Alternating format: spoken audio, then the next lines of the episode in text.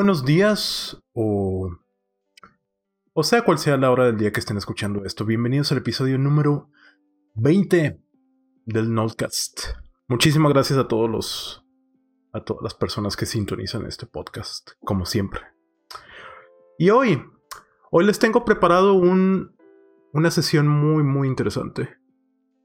Hoy me encuentro con el privilegio de hablar con Juana Santos, quien es una artista y escritora muy, muy prolífica, debería decir. Quien tiene ciertas líneas de acción y ciertas, ah, ciertas ideas que está desarrollando en, en, ese aspecto de la cultura y la filosofía en México.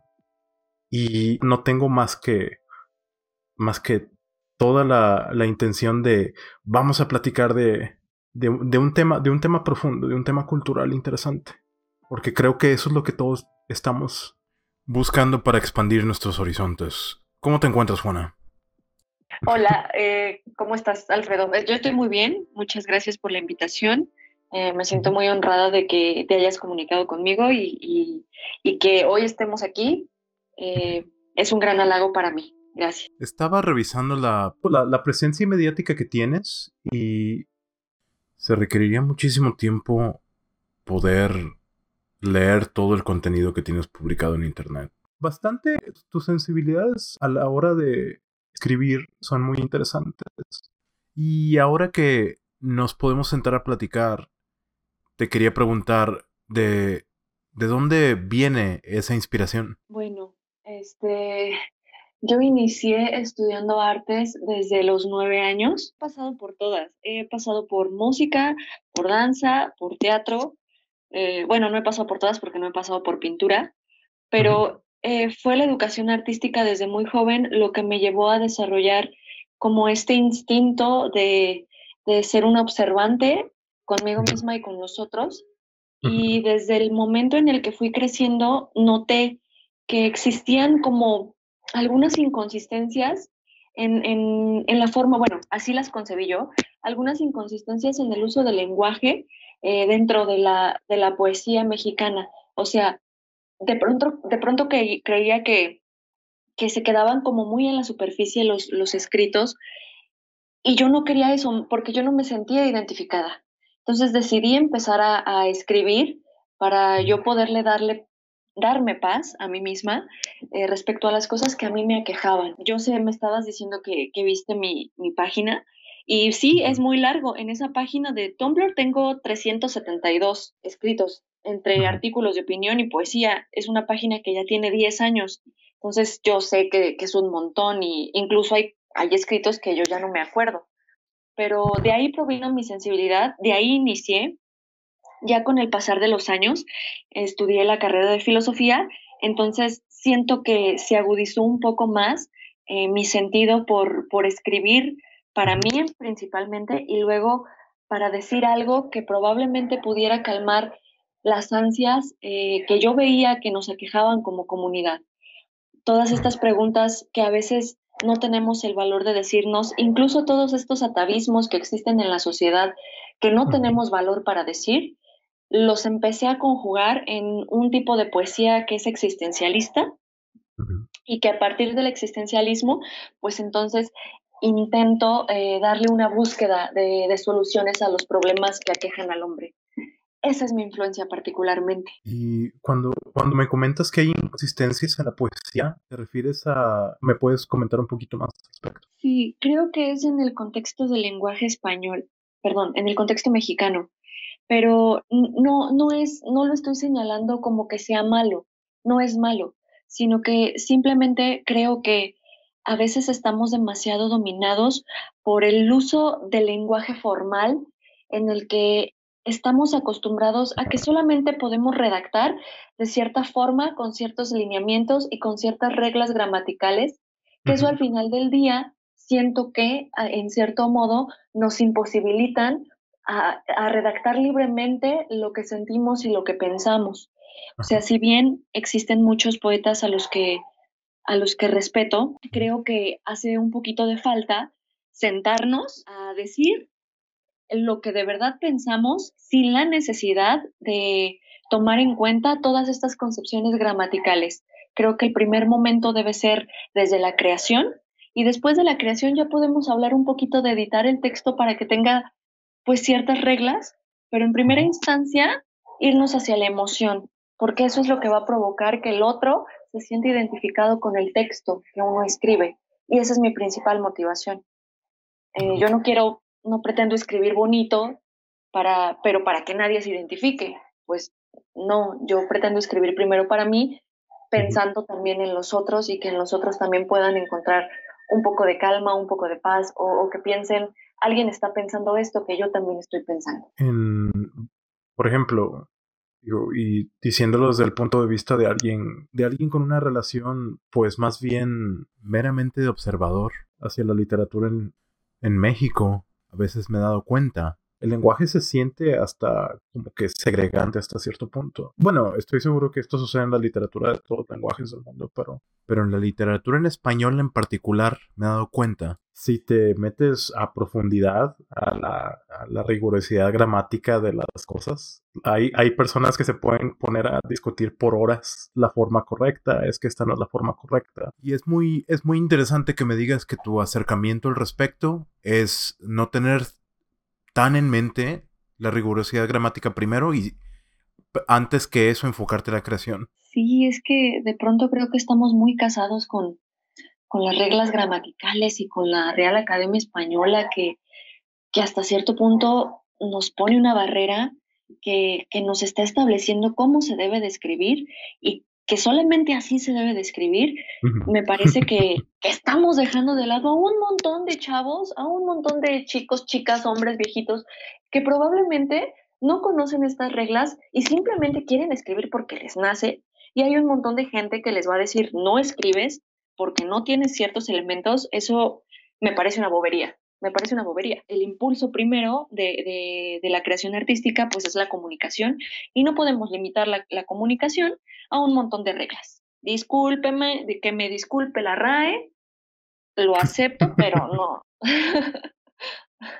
sí, porque eventualmente se puede sentir como, como algo que sistémicamente solo le permite a ciertas personas de ciertos trasfondos expresarse y Sí, definitivamente concuerdo eso. El arte debe de tener un lado de, pues nada más porque es su expresión humana. Exactamente. De acuerdo contigo, joven. que conste que este es uno de los muchos ámbitos en los que estás desempeñándote. Es que no, no, no tengo ninguno como de preferencia. La verdad es que mi preferencia genuina es que tengo una extraordinaria necesidad de comunicarme siempre, siempre quiero estar hablando, siempre quiero estar preguntando, siempre quiero estar expresándome en un lenguaje que no sea propiamente la voz. Entonces, es esta propia necesidad que me ha llevado a, irme por caminos diversos.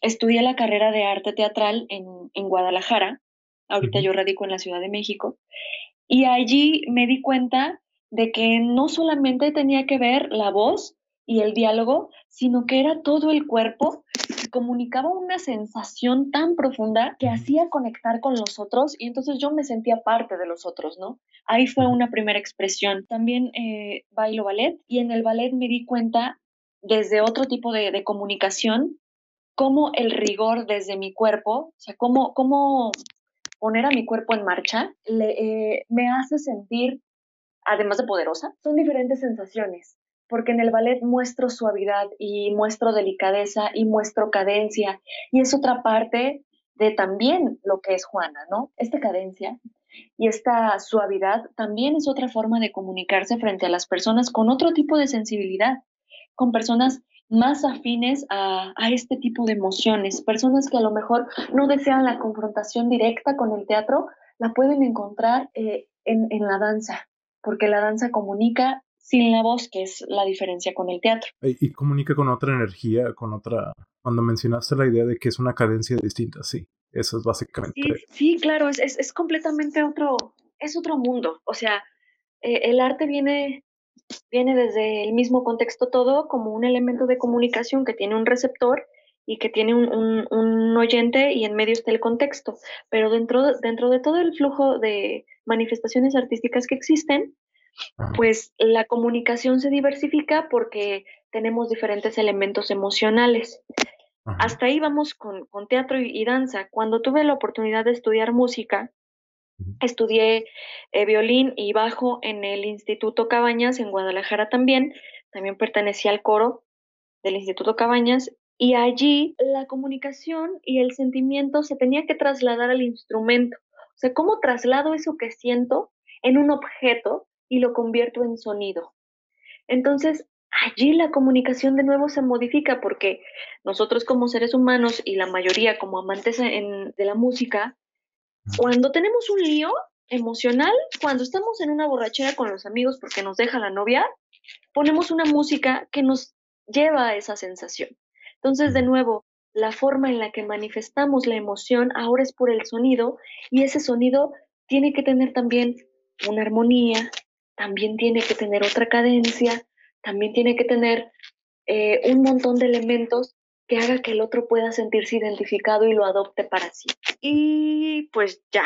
Ah, y la escritura, la escritura como otro elemento de comunicación, porque yo soy una persona muy curiosa, muy, muy, muy, muy curiosa. Eso me desespera ser tan curiosa, porque eso me generó que empezar a escribir un montón y después eso hizo que lo compartiera a un montón de personas y ese montón de personas me leyeron, aceptaron eh, muy amablemente lo que escribo, lo tomaron para ellos y ha ido creciendo mi página por, por esta necesidad mía de estar compartiendo y compartiendo y compartiendo.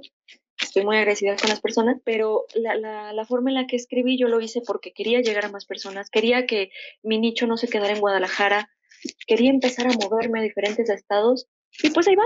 Eh, eh, es algo que aprecio bastante porque tener la capacidad de comunicarle algo a otras personas, comunicarle al otro, vaya. Es un, es un arte perdido, quizá ya. Mi familiaridad es nada más de observante, de nueva cuenta. Pero he leído un poquito de, por ejemplo, Chul, Chulhan, donde habla de la, la del otro, la relación de la otra edad. Y pues volteas a ver cómo está la gente en la calle, donde.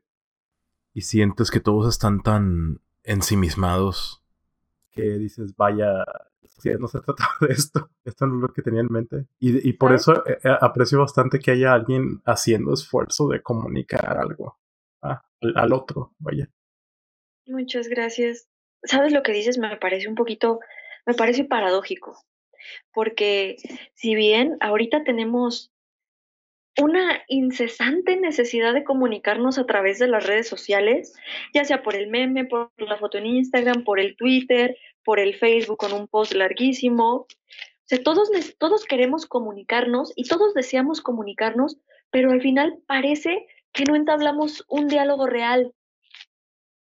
Por eso me parece paradójico, porque las herramientas existen, pero el lenguaje, el lenguaje está muy cortado. Y está cortado precisamente por lo que dices, porque existe un flujo de información tan elevado que hace que las personas, creo, creo que se retraigan de decir lo que piensan. Creo que eso pasa. O sea, no es que no, no, probablemente no sepan cómo dialogar, no, eso dejándolo de lado. Creo que es también esta imposibilidad que, que se sienten avergonzados para no decir lo que piensan, porque en redes sociales la gente te señala muy, muy gacho, la verdad. Si uno se anima a decir algo, eres señalado inmediatamente y te vuelves meme y te vuelves lord y no sé qué. Entonces yo creo que las personas han, detenido un poco el, el, extenuar su voz, porque sí creo que existe hasta cierto punto un miedo para decir lo que se piensa, para no ser juzgados o para no ser tomados por tontos. Y te digo que es lo paradójico, porque las herramientas de comunicación existen. Porque las, las herramientas de comunicación, y viéndolo, viéndolo de la manera más cinista inclusive, en muchos casos están diseñados para muy sutilmente para estar predispuestas para nada más funcionar para el, para el yo mismo, vaya. Y como dices, es, es paradójico y es frustrante que tenemos la tecnología, pero que aún así no está sucediendo el diálogo que esperarías. La misma tecnología en sí está diseñada para te conectas a internet y solo recibes información que refuerza tus prejuicios en vez de exponerte a otras maneras de pensar de allá afuera. Sí, estoy, estoy de acuerdo.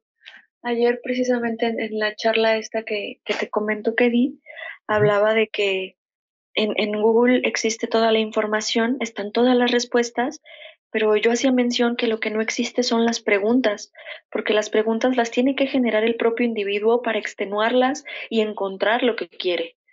Entonces, yo hacía mención que es necesario retomar el diálogo desde, desde, desde generar las preguntas adecuadas para que nosotros podamos tener la capacidad, y no, la capacidad no, para que nosotros podamos tener la fortaleza ideológica para poder decir lo que pensamos, para que no tengamos miedo a ello, para poder retarnos con el lenguaje incluso. No sé, es un tema muy complejo.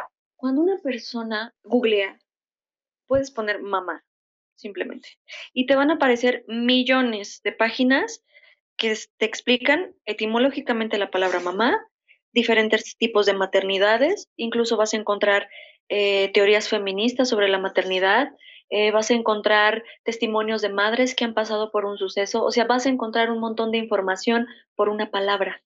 Ahí es donde digo que Google tiene todas las respuestas. Pero lo que no se genera es la pregunta adecuada para que el individuo pueda encontrar la respuesta de lo que realmente está buscando. A lo mejor es cuáles son, el cómo, cómo toma el feminismo la maternidad en el siglo de la información esa es una pregunta que tiene un fondo, una congruencia que nos puede llevar a una respuesta determinada que sí buscamos, pero como a veces no estamos acostumbrados a hacernos, te digo, las preguntas adecuadas, solamente tecleamos alguna palabra y nos viene un montón de información que al final ni nos es útil, tal vez ni alcanzamos a entender, tal vez ni siquiera es lo que queríamos, lo que, queríamos eh, que nos llegara y nos perdemos y hay tanta información que mejor decidimos, ah, bueno, pues ya leí algo, ya lo dejo y paso a otra cosa. A eso me refiero con, con las preguntas y las respuestas. Bueno, sin caer tanto en el cinismo, pero esas, esas plataformas inclusive están ampliamente fundadas en venderle productos y servicios a las, a las personas. Información que realmente no es información, que realmente es un comercial, que realmente quiere que compres algo, que sí se está perdiendo algo en él en el proceso de cuál sería una, manera más, más viable de, que este tipo de plataformas funcionen. Mm, necesito que me ayudes un poquito a profundizar más la pregunta o, o porque no alcanzo a entenderle, no, no, no, no me da sentido todavía. Mm, ayúdame un poco, por favor. No, no te preocupes. Sí, a lo que, a lo que me refería es, si dices que es una plataforma que simplemente bombardea información y tiene todas las respuestas, pero que en vez de eso debería de incitar a la gente que se haga otros cuestionamientos. Basado en esa premisa, ¿cómo crees que debería funcionar Google para realmente ah. cumplir esa, esa función que, que tienes en mente? Ok, bueno, es que el lío no es Google. O sea, Google es una herramienta. Yo no podría establecer cómo hacer eh, funcionar la herramienta porque no me corresponde. Yo lo que puedo poner de manifiesto en la mesa es cómo darle las herramientas a las personas para que aprendan a usar la herramienta. Eh, Google es un, es un, mecanismo de información que ha ayudado a que eh, la mayoría de las personas tengan mayor acceso a textos y a opiniones que probablemente no tendrían si no existiera. O sea, tú y yo no podríamos estar hablando aquí si no tuviéramos acceso a Internet y si no tuviéramos estas herramientas, en principio Skype, si no nos hubiéramos comunicado por Instagram. Instagram pertenece a Facebook y Facebook también está ahí derivado con otras empresas de Microsoft y, Google y demás, ¿no? Están como ahí juntas porque son parte de lo mismo. Entonces, yo no puedo decirte eh, cómo creo yo que debería de funcionar la herramienta, porque la, la herramienta es intuitiva. La herramienta responde al estímulo que da el ser humano cuando te digo, por ejemplo, pone mamá y le salen los miles de resultados. Yo lo que creo que debería de, que, creo que deberíamos de prestar atención es que los seres humanos debemos de empezar a tomar con mayor seriedad el uso de las herramientas tecnológicas, porque son estas las que nos han llevado a una libertad de pensamiento, sí, pero también nos ha llevado a una, eh, a una hiperindividualización en la que solamente utilizamos el Internet para saciar nuestro yo, como tú lo dices, a partir de, nuestro instinto narcisista de la imagen, mostrar la foto y demás. Yo creo que lo que tenemos que establecer en este momento es que los seres humanos en, esta era precisamente estamos en una pandemia donde toda la comunicación ahorita es online, debemos de preguntarnos cómo estamos haciendo uso de la herramienta, cuáles son mis búsquedas, por qué estoy buscando eso, para qué lo estoy buscando, cómo estoy haciendo las preguntas para llegar a una información determinada. Creo que principalmente las personas deben empezar a leer lo suficientemente para entender cuáles son las motivaciones que existen en ellos para generar eh, la búsqueda de información. O sea, yo soy una persona a la que le interesan las artes y le interesa la filosofía, pero repito, si yo googleo artes me van a salir un montón de cosas, pero si yo de verdad focalizo mi atención y pienso, ok, me interesa el arte, pero ¿qué es lo que me interesa el arte? ¿Cuál de todas las artes me interesa? ¿Conozco a cierto eh, artista que me llame la atención? ¿Cierto artista maneja una técnica que yo quiero aprender? ¿Quién hizo esa técnica? ¿Dónde proviene, ¿De dónde proviene esa técnica? Y entonces empiezo mm, a, generar en mi cerebro un cúmulo de, de información para llegar a lo que realmente quiero buscar. O sea, para que nosotros podamos usar la herramienta, la neta, nosotros nos tenemos que poner al tiro en pensar realmente qué es lo que queremos encontrar. Eso es. O sea, nosotros tenemos que, empezar a, que nos gire la ardilla, porque no podemos depender de que la herramienta y que pongamos cualquier palabra, pues nos dé lo que sea, porque al final nos va a dar un montón de información basura, un montón de información útil, un montón de mercadotecnia para precisamente vendernos productos.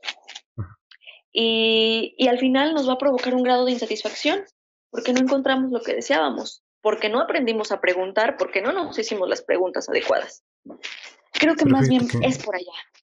Qué, qué, interesante. Ahora, ahora entiendo por qué me dijiste que te consideras una persona muy curiosa, porque nunca lo había visto de esa manera. O sea, si estás, por ejemplo, en YouTube viendo a algún guitarrista, usualmente la relación que alguien tiene con el contenido de inicio a fin nada más es, bueno, aprecio la imagen, aprecio lo que me provee y ya. Pero, ¿y qué tal si, y qué tal si quiero andar en, ah, y qué tipo de técnica es esa, y qué tipo de guitarra es esa, y qué tipo de... Todas son cosas que realmente nadie... Realmente no hay ningún conducto tecnológico para, para resolver eso, de diseñar algo como Yo diría que inclusive es más, antes que las cosas aburridas y raras de tecnología, es más filosofía detrás. Es más de cómo, cómo se van a hacer las cosas, de cómo se va a procesar las cosas. Yo lo asocio, esto que dices, con la filosofía del transhumanismo. Entonces, estoy completamente de acuerdo de que eh, detrás de todas las herramientas tecnológicas que al final están para el hombre, pues sí existe una, una, un tipo de filosofía y el tipo de, de, filosofía que yo conozco al menos es esta, es el transhumanismo. transhumanismo, ¿A qué, ¿a qué te refieres transhumanismo? Bueno, el, el transhumanismo es, es, un movimiento cultural e intelectual y es internacional.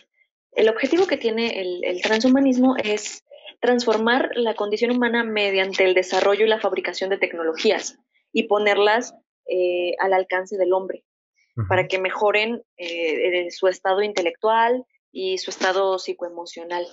Entonces, todas las herramientas que nosotros hemos usado para comunicarnos eh, desde el acceso a Internet y que llegó todas estas redes sociales, la inteligencia artificial, eh, se ponen al alcance del hombre y al ponerlas al alcance del hombre se transhumaniza porque el ser humano las toma para sí, se las apropia para vivir en uno con la tecnología. Ahora ya vivimos eh, en uno con la tecnología, ya ni siquiera hacemos llamadas, ya nomás agarramos el teléfono y incluso antes de hacer una llamada enviamos un mensaje, oye, te puedo llamar. Ya en, en, términos más elevados y más eh, de Hollywood, pues ya existe el, el, Terminator, ¿no? Ya cuando te haces un robot y la onda, pero en principio transhumanista es este, el desarrollo y la fabricación de tecnologías para que, los, para que están disponibles para los seres humanos.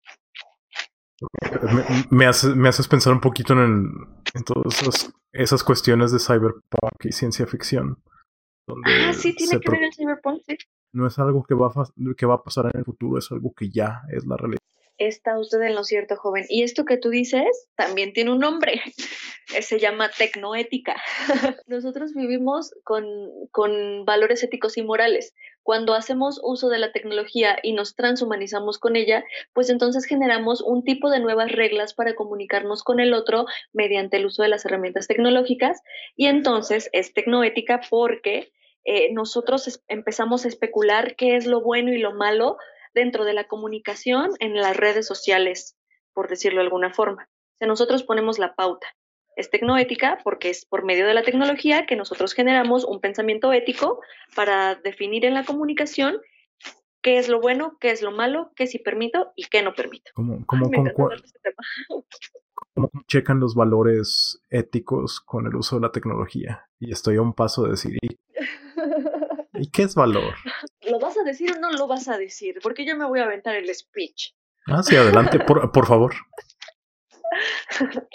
bueno, el valor, ¿qué es un valor? Dentro de un punto de vista pedagógico, el valor es todo aquello que nos concibe a nosotros como humanos racionales y pensantes. Un valor es, es esa sensación, sentimiento a la que yo le doy eh, una categoría de comunicación sana con el otro. O sea, yo valoro en otros la honestidad. Yo pongo el valor, yo le pongo a, la honestidad una categoría y en esa categoría yo defino de qué forma me puedo conducir con los demás. Eso sería un valor dentro de, pues, de la conciencia humana, sobre todo. Nosotros le damos una categoría de objetividad al raciocinio. O sea, nuestra razón, yo, yo la verdad creo que, que todavía somos ahí como con changuitos que hacen herramientas. Esto me lo dijo un amigo hace poco. Pero sí creo que le damos una categoría muy elevada porque somos seres pensantes y como seres pensantes, para no matarnos en la sociedad, pues entonces establecimos una escala de valores de lo que concebimos como bueno o malo para vivir en armonía. Relacionando un poquito de vuelta al aspecto de la tecnoética, está cambiando en efecto cómo funciona la sociedad nada más tienen acceso a, una red que los comunique instantáneamente, no importa dónde estén. Para muchas personas ese es un cambio demasiado drástico y demasiado rápido. Sí, sí, sí, sí. Por, para esto que tú dices, yo quiero ser un poco optimista. O sea, no quiero tirarme al drama y decir, no manches, es que la gente no está usando el, el Internet como debe ser, ¿no? No, la gente está usando el Internet como lo entiende, como, como lo va sintiendo, como se va apropiando te digo que a veces creo que somos changuitos que hacemos herramientas, o sea, todavía estamos muy jóvenes y nosotros en México somos tercer mundo, o sea, cuando nosotros nos llega la tecnología, en China ya están 10 años adelante, pues claro, nosotros apenas estamos viendo qué onda. Y no es culpa de nosotros, sinceramente, es culpa también de, la educación que existe. Eh, entonces, quiero ser optimista, quiero dar eh, tiempo eh, precisamente esta posición en la que estamos ahora con la pandemia, que ha hecho que todas las personas nos pongamos eh, bastante serias con el uso de los medios tecnológicos, quiero creer que entonces allí es donde va a surgir la revolución, la revolución tecnológica, para eventualmente expropiar los medios de producción tecnológicos y que pues nos pertenezcan a todos. Y entonces todos, ya teniendo acceso a todas las mismas herramientas, pues ahora sí iniciar el proceso de refinamiento tecnológico dentro también del transhumanismo, dentro de también la tecnoética que se nos viene, y pues avanzar como una sociedad pensante, sana, gloriosa. Pero este es un pensamiento muy positivo y quiero, quiero darle el valor. No, y, y, y, sí, y sí tiene todo el sentido, porque, bueno, no, no tiene sentido ser pesimista al respecto, vaya, que algún, y, créeme, inclusive con todos los detalles y todos los problemas que suceden, estoy convencidísimo que estamos viviendo en el mejor momento de la historia para vivir. Pues la tecnología es tan profunda y tiene tantas ventajas que hace, ratito mencionaste expropiar los, los medios de producción tecnológica. Qué, qué interesante. de pronto me pongo muy marxista.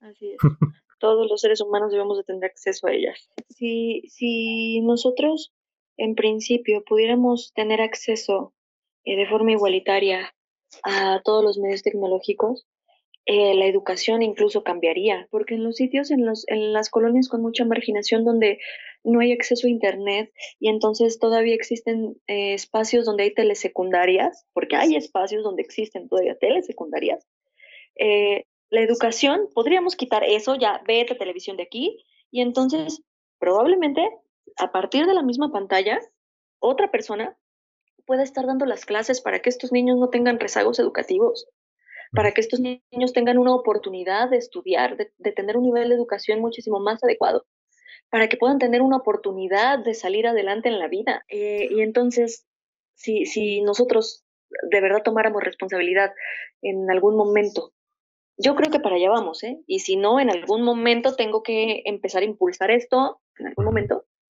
eh, para que todos, para que todos podamos avanzar con un poquito más de igualdad, porque estamos segmentados por una diferencia de clases tremenda.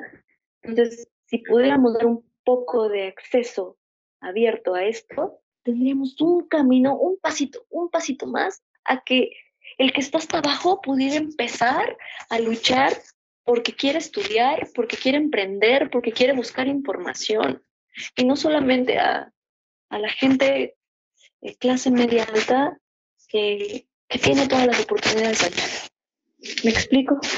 Puede, puede que haya muchísimos niños con, con, todo, con toda la capacidad de salir adelante y que esas personas no se destaquen nada más porque crecieron en cierta clase social que de, muchas maneras que sería toda una conversación entera abarcar eso. ¿no? Si hubiera la manera con la tecnología de hacer más accesible, que tengan acceso a la educación, que alguien les muestre que hay otras maneras de vivir, que hay otras maneras de pensar, pues muchísimas personas saldrían de ese contexto y se...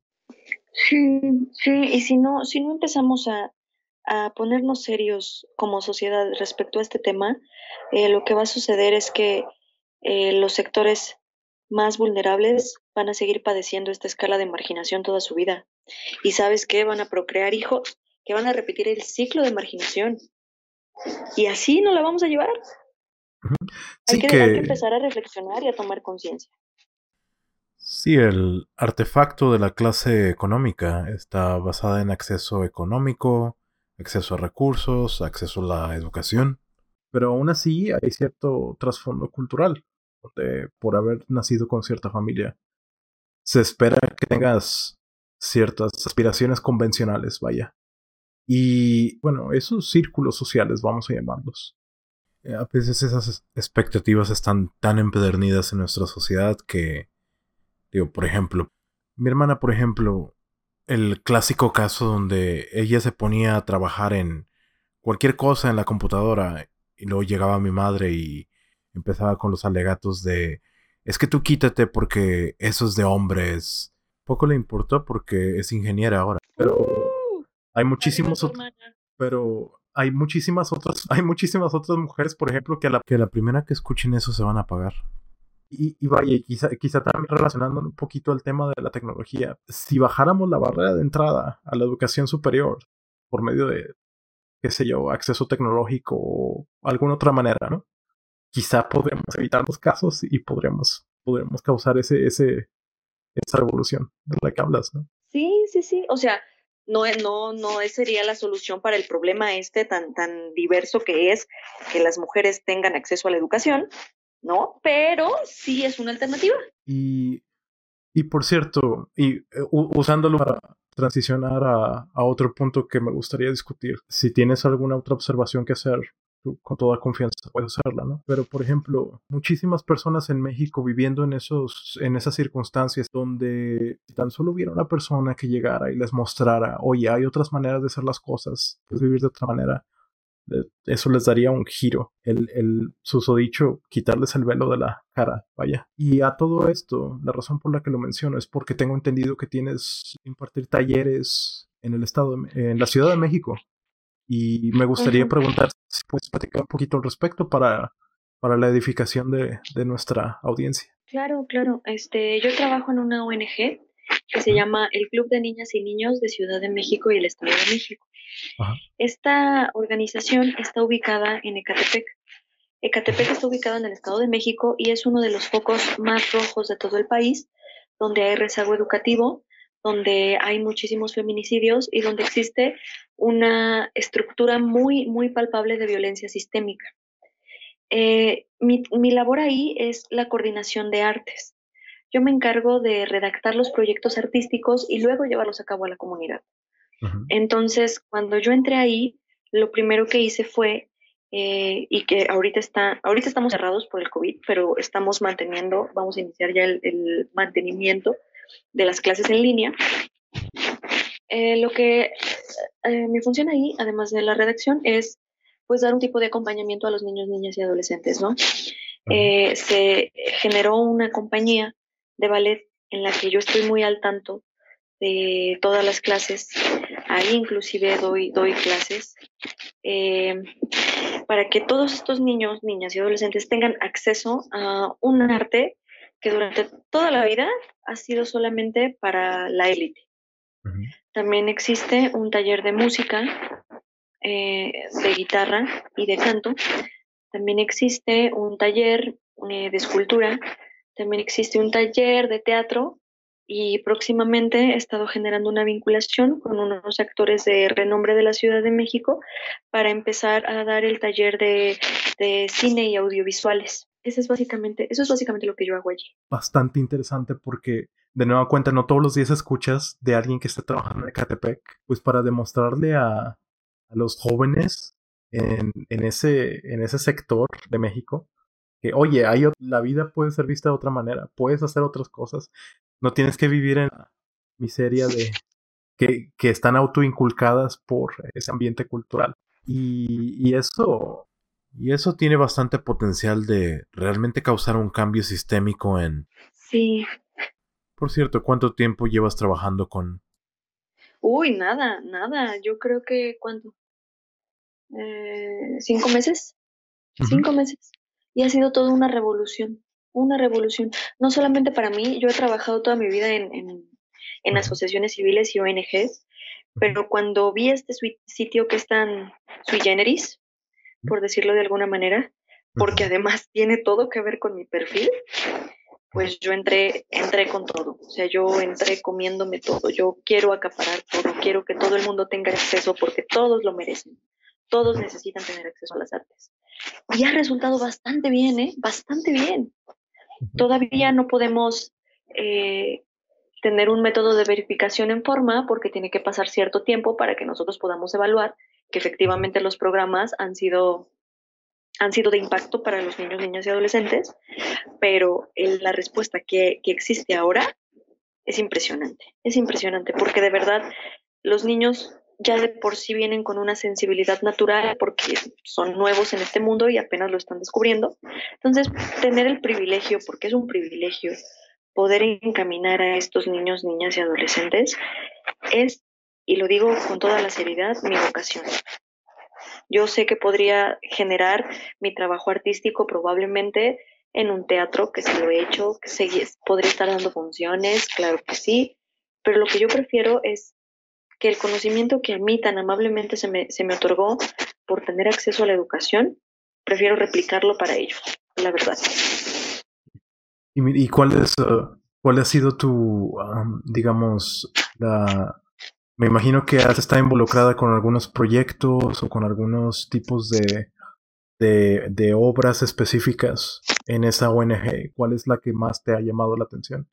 Ay, Dios, Dios mío, este, pues predilectas no tengo, pero son todas. o sea, cada vez que, que nos sentamos, eh, bueno, todo, todos los proyectos salen de mi cabecita, ¿no? Y ya después yo los propongo y ya quienes son mis jefes me dicen, sí, esto está bien, dale por acá, por acá, y empezamos a incidir. Lo que más, ahorita, ahorita tengo dos que me tienen bien motivada.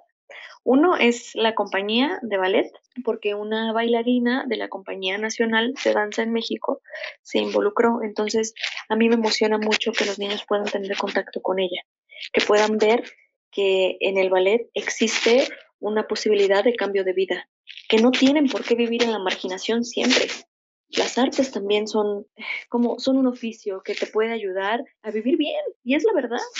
Y ese, es el proyecto, uno de los proyectos más ambiciosos. Y otro segundo proyecto es el que te estoy diciendo de el de artes audiovisuales.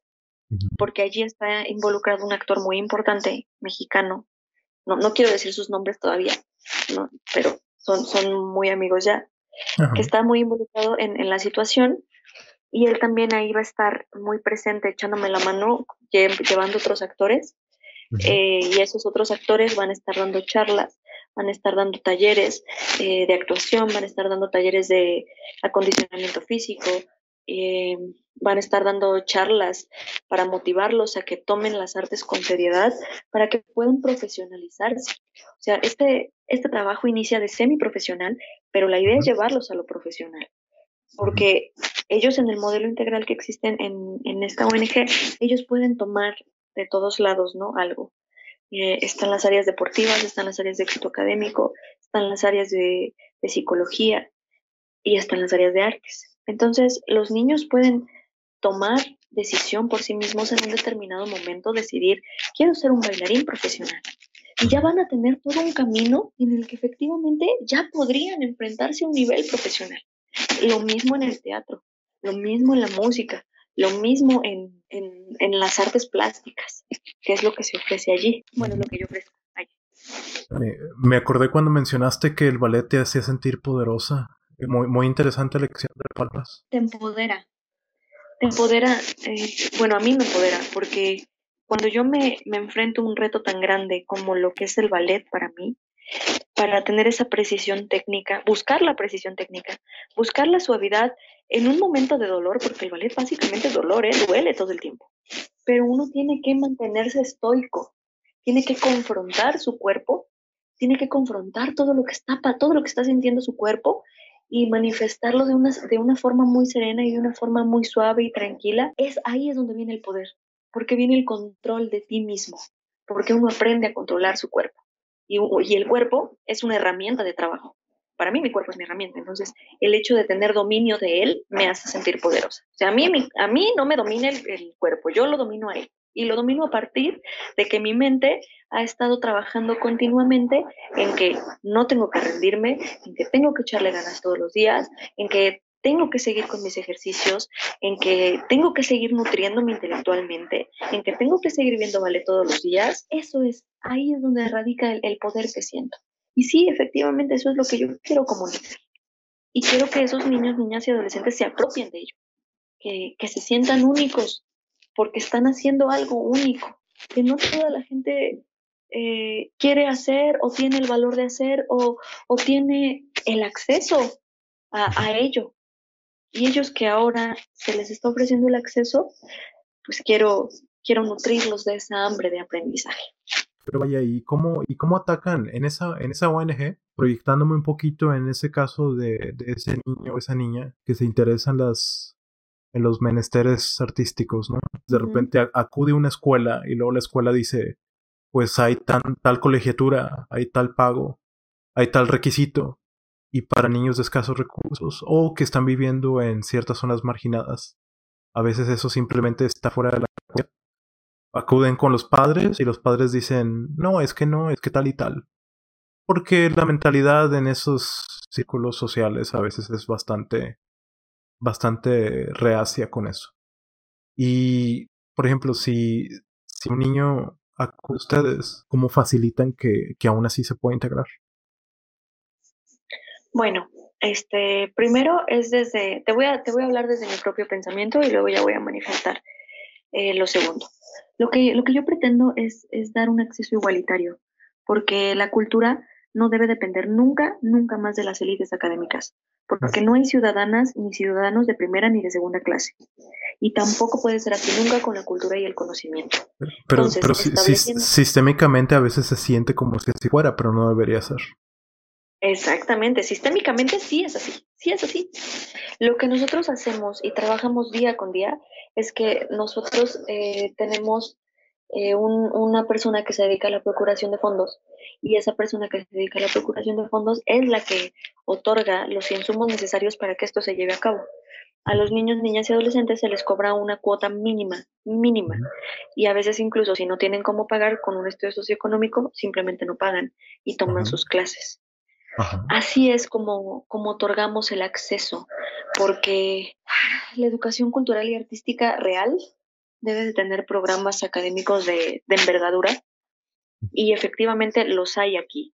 Y los hay porque yo los doy y porque no es, no es porque me esté vanagloriando, pero yo puedo garantizar mi trabajo porque soy apasionada por él y porque tengo un equipo atrás que me respalde y que me apoye. Entonces, así es como nosotros otorgamos el, el acceso. Así es, cualquier persona puede ir, cualquier persona se puede acercar a nosotros cualquier persona puede crear comunidad con nosotros. Y eso, eso también incluye, por ejemplo, si, si alguien demuestra curiosidad por la música y quiere procurarse un instrumento, también incluye eso. Tomaron la casa y la rompieron por la furia y así. Nosotros tenemos el, el, material, nosotros tenemos los instrumentos allí también. Fíjate nomás, estamos, pero siempre. Todo, todo, todo estamos ahí al tiro. Fíjate que, y que, que, que, bien, porque, porque de nueva cuenta ese es el tipo de acciones correctas para, para intentar revirar todo ese tipo de cosas. Me mencionaste que es algo que todavía está en, en progreso para ti, pero ¿tienes alguna, ¿tienes alguna anécdota o alguna vivencia o alguien que ha sido tu pilo hasta ahorita que tú digas, ah, mira, es alguien que aprendió bastante de, es alguien que has experimentado algo como eso en tu, en tu tiempo con esa ONG hasta ahora? Sí, sí, sí. Sí, incluso antes, antes de llegar ahí. O sea, yo he dado clases desde que era estudiante. O sea, antes de que yo, yo me licenciara, ya me aventaban al ruedo, ya me decían, échame la mano con una clase y yo estaba así como de que, ¿what? Entonces ahí empecé a tomar las tablas. En, particularmente acá sí he visto muchísimos eh, niñas, eh, sobre todo en ballet, con mucha sensibilidad muchísima sensibilidad artística, muchísima pasión que, que le imprimen. Eh, empezamos desde cero y ahí en el ballet, para que tu cuerpo lo vaya entendiendo con la memoria muscular, pues se inicia desde muy pequeño. Pero la metodología que yo trabajo eh, se llama ballet dinámico. El profesor se llama Sergio Pablo Vicencio y yo aprendí esta técnica en Guadalajara en una academia que se llama Caxi Escuela de Ballet bajo eh, el profesorado de la maestra Ana Laura Aceves. Ah. Tengo que decirlo a todos ellos porque es importante, yo no me formé sola, a mí me ayudaron a formarme también. y porque es, cierta escuela de pensamiento y cierta escuela de, y lo cual importa. exactamente. Esta técnica de ballet se enfoca, se llama ballet dinámico precisamente porque eh, entra en un estado de dinamismo y no entra en un estado purista de la técnica. O sea, cualquier persona Cualquier persona que quiera aprender a bailar ballet puede aprender a bailar ballet. Claro, obviamente no se va a desarrollar igual que una niña chiquita que empezó a los seis años, a la que le costó sangre, sudor y lágrimas, pero sí puede llegar a tener un buen nivel. Sí va a costar un poco de trabajo, literalmente sí, sí es sangre y sudor, sí, por supuesto. Más, bueno, el sangre y el, sudor están en la misma medida. Pero esa es, esa es la, la técnica que yo trabajo entonces. Te hablo de esto porque eh, doy, clases a chicas que ya tienen una edad pues grandecitas, como unos 10, 11 años, que le meten todas las ganas, que le meten todo el corazón y, y a mí me motivan, o sea, yo las veo tan motivadas que quiero, quiero que se vuelvan las mejores bailarinas y que un día estén ganando eh, los premios que, que, se ha ganado Isaac Hernández, ¿no? Que es, que es un tipo de Guadalajara, uno de los mejores bailarines del mundo. Isaac Hernández, sí, sí, baila precioso y es paisano mío. Eh, entonces, cuando yo veo, yo veo toda esta sensibilidad, sé que hay mucho que trabajar, pero sé que se pueden formar desde esta ONG, porque te digo que no llevo mucho tiempo. Anteriormente Sí, eh, he tenido alumnos que iniciaron conmigo en clases de teatro de niños y ahorita ya están por iniciar la carrera en artes escénicas, por ejemplo. He tenido chicos a los que eh, les daba clases de, filosofía en secundaria y ahorita también ya les, les latió y están tratando, entraron a la carrera de filosofía eh, en el semestre pasado y me escriben y me dicen, ¿qué onda maestra? Mire, ya, y me mandan, ¿no? Que fueron aceptados. Y me da muchísimo gusto que no, no es mi logro, no es mi logro. Yo no hice absolutamente nada más que compartir. Ellos decidieron por sí mismos, pero me da muchísima alegría que me tomen en cuenta y que digan que de cierta forma tuve una influencia positiva en ellos. Entonces, sí. eso, eso suena, o sea, más que, pues está increíble. Y qué bueno que tienes esa intención. Porque me acuerdo que en, en algún momento discutiendo con amigos, sí, ha salido la, la cuestión de... No, no sé si es algún tipo de, dicho o de así medio soliloquio de filosofía clásica o algo así. Un ave se dignifica o es la mejor en su género o en su especie por su habilidad de volar. ¿Por qué? Porque las aves son las mejores de toda la existencia en volar. Y los peces son los mejores de toda la existencia en nadar, en vivir en el agua, ¿no? Entonces, intentando buscar ese mismo aspecto hacia los seres humanos, ¿cuál es ese aspecto? A veces a volar como ser humano es a, enseñar, a pasar conocimiento. Desde que escuché eso lo he reflexionado bastante. Si hubiera más personas con esa, con esa, con esa pasión de quiero que alguien aprenda, es de las mejores cosas que puede hacer en toda la vida. Exactamente. Yo, yo en este punto de mi vida, y, y lo digo muy sinceramente, yo no quiero nada para mí. Yo, yo ya tuve muchísimas cosas. Yo ya tuve muchísimas becas. Si yo estudié fue por becada. Si no, yo no hubiera tenido acceso a la educación. ¿eh? No, yo, yo no vengo de una familia eh, adinerada de ninguna forma. También yo nací en el barrio. Si, si yo no hubiera tenido estas inquietudes curiosas, las personas no se hubieran fijado en mí. Y yo ya tuve lo suficiente. Ahora me corresponde a mí compartir eso mismo que a mí también me compartieron cuando yo no tenía absolutamente nada.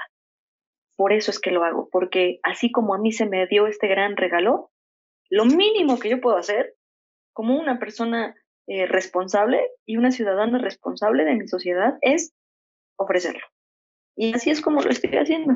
Y, me apasiona, y, me apasiona a tal grado que esa pasión que siento se logra comunicar y la adoptan, y la adoptan para ellos y, la llevan muchísimo más allá. Se vuelven más apasionados, más que yo, o se ponen a estudiar más, o se hacen lo hacen por ellos. Yo solamente soy el medio para que ellos se abran paso. Un acercamiento desde la raíz, eso es bastante impresionante también. Proyectando un poquito a futuro, digamos, dentro de unos cinco años, seis años, ¿cómo te gustaría ver a los niños con los que trabajas? Idealmente, ¿cómo te gustaría verlos desempeñarse en la vida? Ay, qué bonita pregunta, porque, porque me pones idealista. En cinco años en cinco años yo quiero ver esta compañía formada porque quiero que salgamos a los mejores escenarios de la Ciudad de México. Y estoy segura que los vamos a tener porque tenemos a los contactos en, la ONG que nos pueden llevar a el préstamo de esos espacios. Entonces, en cinco años yo ya los veo bailando eh, con sincronía, con musicalidad, eh, con técnica, con, con pasión, con agallas. Eh, ya los veo apropiándose del, espacio escénico. Y esto no solamente para los bailarines, también para los músicos que, están en el taller, también para los, los, pequeños actores que se están formando, que también ellos puedan después ir a castings para, ah, bueno, sí los veo, yendo a, a castings ya, así, para comerciales si quieres, en los que les aparezcan nomás las manos pero que ya vivan la experiencia de la profesionalización del arte. Así es como los veo. Porque un, niño es puro potencial y es fascinante hasta cierto punto pensar, bueno, hasta dónde puede llegar. Vas a desarrollar tu, tu tropa artística con ellos. Ay, sí, ay, sí, sí, qué precioso. ya me vi. Hemos estado platicando bastante realmente. Hay muchísimos otros temas en que ahondar. Ahorita estamos un poquito por encima de la hora de conversación, pero me gustaría preguntarte, ¿hay algo que quieras compartir acerca de la ONG? Si alguien de la audiencia se encuentra interesado, quiere involucrarse con tu, con tu empresa, con tu, ¿cómo pueden integrarse? Ay, no, gracias, gracias. Claro que sí. Mira, Estamos, eh, nuestro nombre es Club de Niñas y Niños de Ciudad de México y el Estado de México. Nuestra página de internet es C de casa, N de niño, Y, N.org. Esa es nuestra página de internet. Ahí nos pueden conocer, ahí se pueden comunicar no solamente conmigo, se pueden comunicar con el director de la institución, se pueden comunicar con la coordinadora de, deportes, se pueden eh, comunicar con la coordinadora de éxito académico, se pueden, se pueden comunicar con todos. Ahí, ahí incluso está, eh, está nuestra visión, nuestra misión, eh, donativos, si, si quieren hacernos llegar. En dado caso que les interese algo en particular sobre artes, pues se pueden comunicar directamente conmigo a través de mis redes sociales. En todos lados estoy como Juana Santos, Facebook, Instagram, Twitter, Tumblr, todas, todas soy Juana Santos. Entonces, ahí, ahí pueden verme. sí, sí, sí también necesita. Es que además es, o sea, el modelo que nosotros trabajamos es un modelo americano que se llama Boys and Girls Club. Y en ese modelo americano han, han salido un montón de personalidades. O sea, está aquí, aquí incluso en nuestra página viene Magic Johnson, Jennifer López, Bill Clinton, Michael Jordan, pertenecieron a un club de estos. Y ellos tuvieron una oportunidad de vida y la armaron súper en grande en el mundo. Por supuesto que nuestros niños y niñas y adolescentes tienen las mismas oportunidades porque tenemos el mismo modelo y tenemos a las personas apasionadas que quieren comunicar esto. No, pues ya, quiero ver el Bill, el Bill Clinton mexicano. Va a salir de ahí. ¡Ay! sí! no, no sabía, no sabía que era un modelo americano del Boys and, Boys and Girls Club. Sí, sí, sí. Yo tengo familia que trabaja allá en el and Girls Sacramento, me parece. Sí, somos, estamos en todos ligados. De, de, de nueva cuenta y porque estoy seguro que o va a haber personas que van a querer involucrarse o que van a querer que sus hijos participen. Por favor, pónganse en contacto, visiten el sitio y involúcrense a fondo porque hay, hay bastante, hay bastante que, y te digo, vaya, porque es un, es un proyecto que, digo, y no, no, no me gusta citar cosas sin fuentes, dicho sea paso, pero que en México puede tomar hasta tres generaciones para que un niño de una familia, o bueno, para que una familia pobre deje de estar en esas circunstancias precarias, ¿no? Es como que, pero tres, tres generaciones, cien, cien años, eso es demasiado. Sí, sí, sí. sí, yo también he leído exactamente lo mismo, o sea, eh, voy, a, voy a darle valor a tus palabras porque dijiste que no quieres hablar sin datos, pero efectivamente sí, son tres generaciones para que una persona pueda salir de los estados de vulnerabilidad y marginación. Sí, claro. Bueno, quizá, quizás, quizás 100 años no, porque una generación no es ese tiempo, pero décadas enteras. Y, y, cuando, y cuando piensas, me, me, siento, me siento a reflexionar sobre eso y, y o sea, de muchas maneras lo ves y dices, es que nada más es por designio, es nada más porque a alguien le conviene. Las cosas, ¿por qué, ¿por qué no pueden ser mejores si ya tenemos las plataformas? Pues es que la marginación social tiene, tiene diferentes causas y, y es muy cambiante en el tiempo y es casi imposible de erradicar precisamente porque tienen que pasar estas tres generaciones y a veces son más y a veces pasan hasta más generaciones y no salen. Eh, hay muchísimos mecanismos para, para mantener a, a cierta clase social donde está y pero, pero, ¿por qué? ¿Por qué las cosas tienen que ser así, no? bueno, porque, ay Dios mío, porque existe una desigualdad económica tremenda, existe una brecha eh, desde los servicios de salud, desde los servicios de educación, o sea, los pobres cada vez son más pobres y los ricos son cada vez más ricos. Entonces, eh, la distribución de la riqueza no está eh, puesta en una balanza, no, no se entrega equitativamente a los ciudadanos. Entonces, esa es como primera instancia y yo creo que también algo que estás diciendo, que, que yo creo que puede hacer que las personas sigan también en este estado son los calificativos peyorativos. O sea, tercer mundo, yo lo dije hace un momento, yo lo dije más en, no lo dije en tono de broma, pero sí lo dije como un, tono de reflexión. Eh, países desarrollados, industrializados, pobres, retrasados, fracasados. La forma en la que nombramos a un sector hace que el sector de verdad tome la idea para sí, para su comunidad, y entonces digan, ¿sabes qué? Pues no tengo más. Así es como he sido llamado toda mi vida. Así me enseñó mi mamá que soy, soy pobre, soy un fracasado, soy ignorante, soy de tercer mundo. Y eso es lo que van a replicar. Los calificativos sí se consideran determinantes para que una sociedad pueda establecer los parámetros para salir de ellos, para salir a, confrontarse a un nivel de educación mayor. Sí, por supuesto que son importantes. Narrativas que ciertas clases se cuentan a sí mismas para buscar la autopreservación o porque piensan que es lo que les toca. Pero, pero no cuenta, vaya, de construyendo tan fácil, de construir muchas de esas cosas al mismo tiempo, no es lo más fácil del mundo romper esos esquemas a veces, pero por, eso, por eso vaya, o me interesaba bastante hacer esta sesión, que tú estés tomando ese, esa acción puntual a vamos a contarle a la gente que las cosas pueden ser distintas. Eso es exactamente lo que deberíamos estar buscando. Exactamente, exactamente.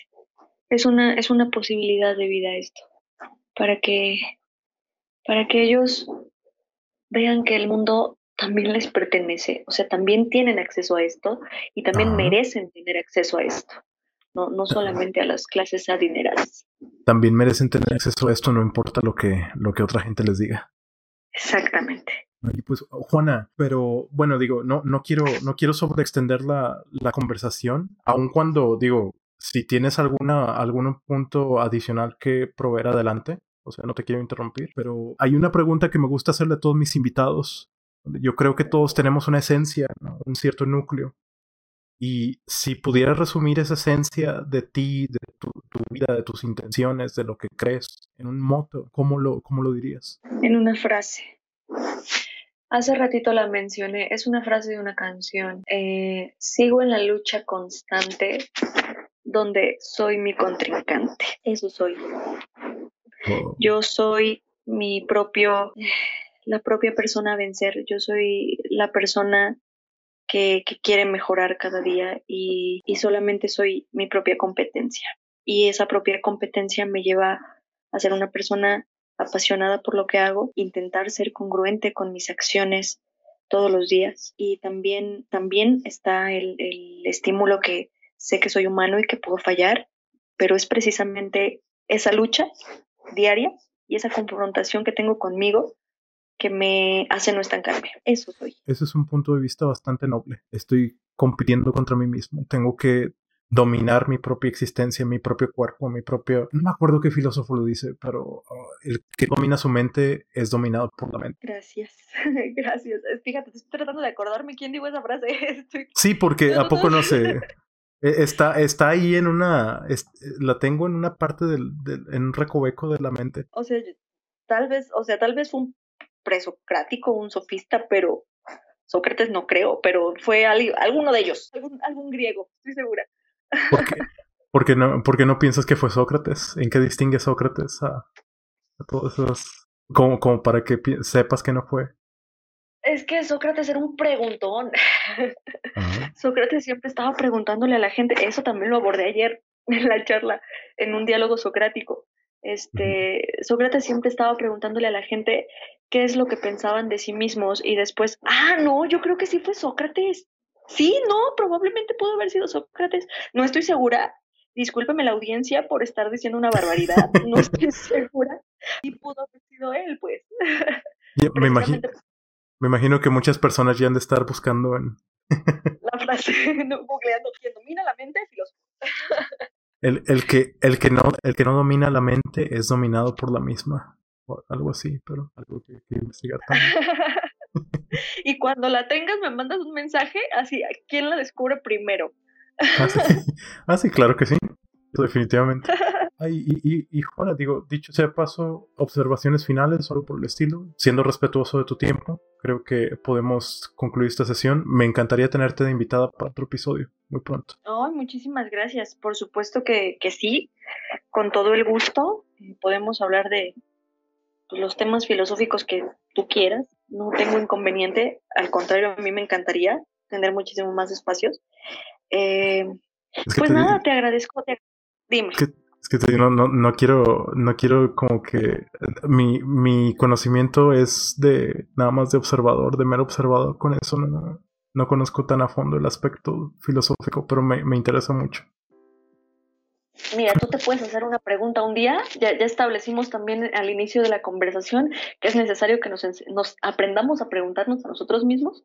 Un día te haces una pregunta de un tema en particular y puedes escribirme, Juana, tengo esta duda. Y yo eh, diré, mm, bueno, hay que empezar a ir por acá, por acá, por acá. Y a lo mejor ahí surge un tema y ya tenemos otro episodio. Claro que sí. Ah, mira, eso suena, eso suena perfecto. Porque, y porque hay que, hay que seguirse cuestionando uno mismo. Hay que seguir compitiendo contra uno mismo, ¿no? Exactamente. Exactamente. Pues nada, quiero, quiero, quiero agradecerte la invitación, quiero agradecer a, Julio, que fue el que, el que, él te habló de mí. Julio, si escuchas esto, estoy completamente agradecida contigo, te mando un apapacho. Es que me cae muy bien, o sea, no lo conozco, pero me cae muy bien. Por días que he tenido de hablar con él, sí digo, órale con su mente. Gracias, Julio, gracias. E-, eres uno de, los mejores contactos que Twitter me ha dado. En, en algún momento fue mi maestro, entonces. ¿A poco? En la, en la universidad.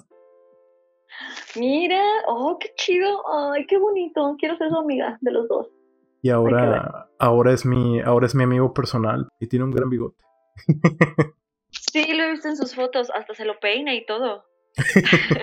Nosotros aquí conversando, echando chisme de Julio, ¿no? no, y el otro día tuiteó unas computadoras.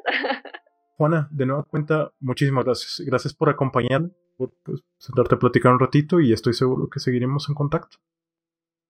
Muy bien, gracias a ti, Alfredo. Estoy para servirte y gracias por la invitación. Hasta luego.